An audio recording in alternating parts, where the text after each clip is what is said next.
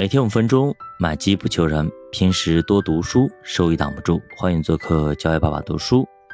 昨天读了一本书啊，有些感慨，呃，跟大家分享一下啊。那作者说，最赚钱的股票，永远是那些不受华尔街青睐，但是呢，却能够快速成长的公司。这些股票会越来越值钱。这其实呢，跟我们以前聊的很相似。现在呢，你对他爱答不理，将来我会让你高攀不起。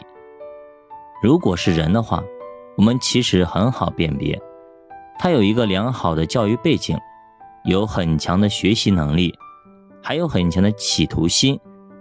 企业其实也一样，他必须处于一个生命周期的早期，因为年轻，缺乏经验，而犯下了一个又一个错误，造成了损失。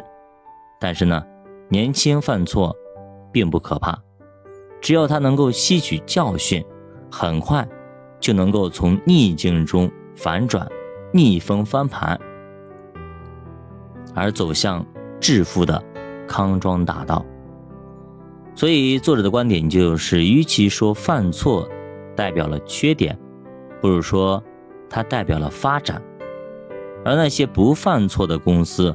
往往都已经被金融行业捧上了天，极高的定价才是不可挽回的错误，因为这个时候他不敢犯一丁点儿的错误。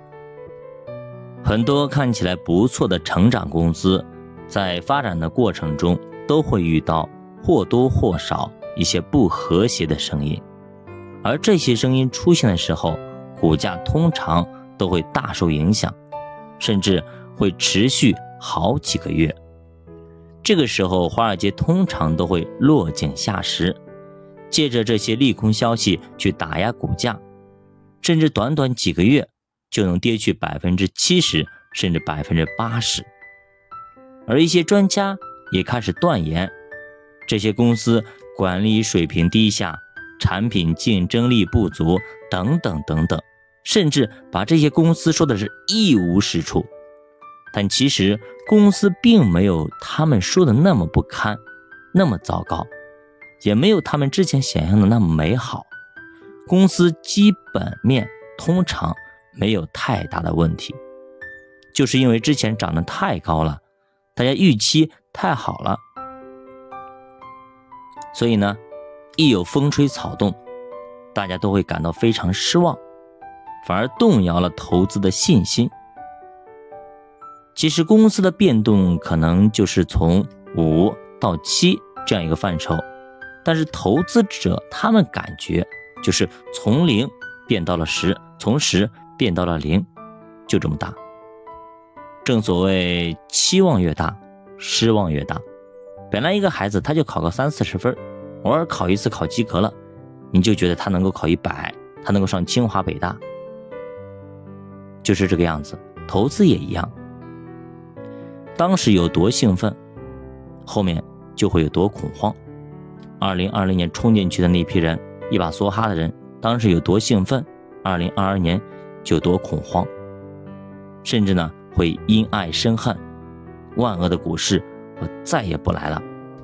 其实很多时候呢，投资跟谈男女朋友非常相似啊。本来呢想跟人家好好处，结果被人家给拒绝了。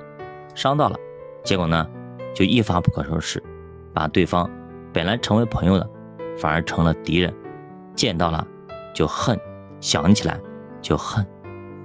没有一个公司的发展是可以打满全场的，一直开足马力，蹭蹭蹭往上冲也不现实。它总得有个产品周期，跟明星一样，周杰伦也一样，很厉害了吧？也有黄金期，过了黄金期，很多创作慢慢就没了。刘德华等等等等都一样，总会有一些新的点子推出，而一些新的点子往往需要大笔的营销费支持，而在项目运转的初期，营销费大量铺垫，所以它看起来好像除了花钱什么也没得到，就跟郭靖为了追黄蓉，一开始也是请客送马，花了血本，你感觉他好像身体被掏空了。但是把黄蓉追到手之后，郭靖的人生从此就改变了。后面无论是拜师洪七公，还是学到了九阴真经，其实这些跟黄蓉密不可分。如果单单只是郭靖，洪七公未必看得上眼。其实企业也一样，投入阶段的表现就是业绩大幅下降，甚至有点狼狈。但是，一旦他开足马力，开始生产，开始投入，开始收入，往往就会领先同行一个段位，创造出极强的竞争优势。所以，不能够全看财报，更要看到底在财报之后。到底发生了什么样的故事？很多企业调整只是为了它的第二增长点来蓄力，就像开车减速换挡一样，短暂的减速是为了之后跑得更快。一个优秀的管理层总在居安思危，当自己的业绩还没有那么糟糕的时候，就开始去养下一代产品了。